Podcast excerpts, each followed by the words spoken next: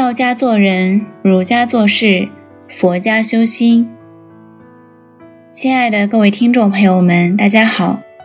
今天我想和大家分享的是：守住已有的，便是富足。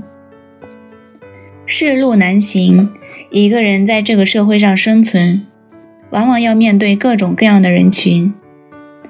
争强好胜，正是祸患的起源。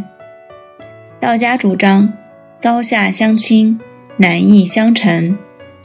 其实，人生狭路相逢，机缘汇合。有时你高我一级，我低你一级。可是擦肩而过，你低我一级，我高你一级。从某种意义上说，退一步，不是胆怯与懦弱，它会给你海阔天空的境界。孙子与祖父进林子去捕野鸡，祖父教孙子用一种捕猎机。它像一只箱子，用木棍支起，木棍上系着的绳子一直接到他们隐蔽的灌木丛中。野鸡受撒下的玉米粒的诱惑，一路啄食，就会进入箱子。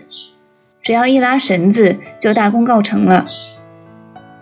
祖孙俩支好箱子，藏起不久，就有一群野鸡飞来，共有九只，大概是饿久了的缘故。不一会儿，就有六只野鸡走进箱子。孙子正要拉绳子，可转念一想，那三只一会儿也会进去的，再等等吧。等了一会儿，那三只非但没有进去，反而走出来三只。孙子后悔了，对自己说：“哪怕再有一只走进去，就拉绳子。”接着又有两只走了出来。如果这时拉绳还能套住一只，但孙子对失去的好运不甘心，心想着还会有野鸡要回去的，所以迟迟没有拉绳。结果连最后那一只也走了出来，孙子一只野鸡也没有捕到。老子说：“金玉满堂，莫之能守。”讲的便是要我们知足。不必固着太多生万物。孙子最终没有捕到一只野鸡，就在于他的贪求。世事难定，人生究竟是黑白还是彩色，纯粹是一种习惯性的看法。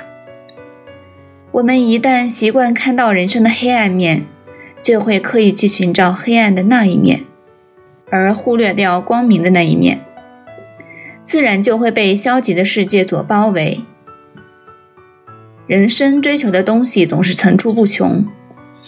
当我们停下脚步，回头看时，会发现，若能守住我们已经拥有的东西，便已足够富有了。黄美莲博士用她的亲身经历为我们阐释了人生的富足。黄美莲自小就得了脑性麻痹。病魔夺去了他肢体的平衡，也夺走了他发声讲话的能力。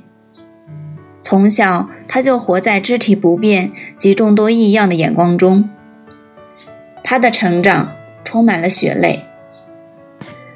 然而，这位坚强的女孩没有让这些外在的痛苦击败她内在奋斗的精神。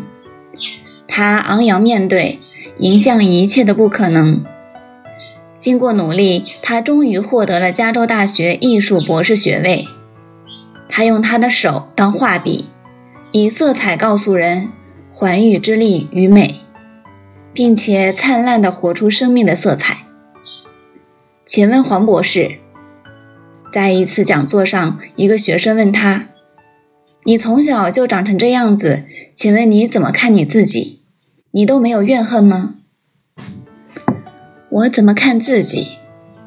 美莲用粉笔在黑板上重重地写下了这几个字。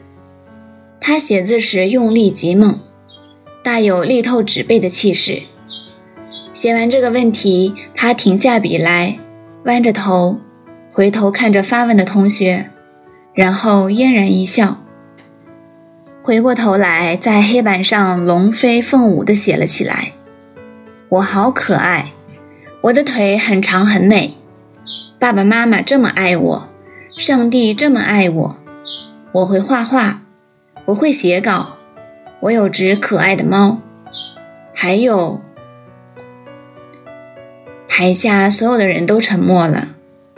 面对众人的沉默，他在黑板上写下了他的结论：我只看我所有的，不看我所没有的。掌声响起。有一种永远也不会被羁绊的傲然写在他的脸上。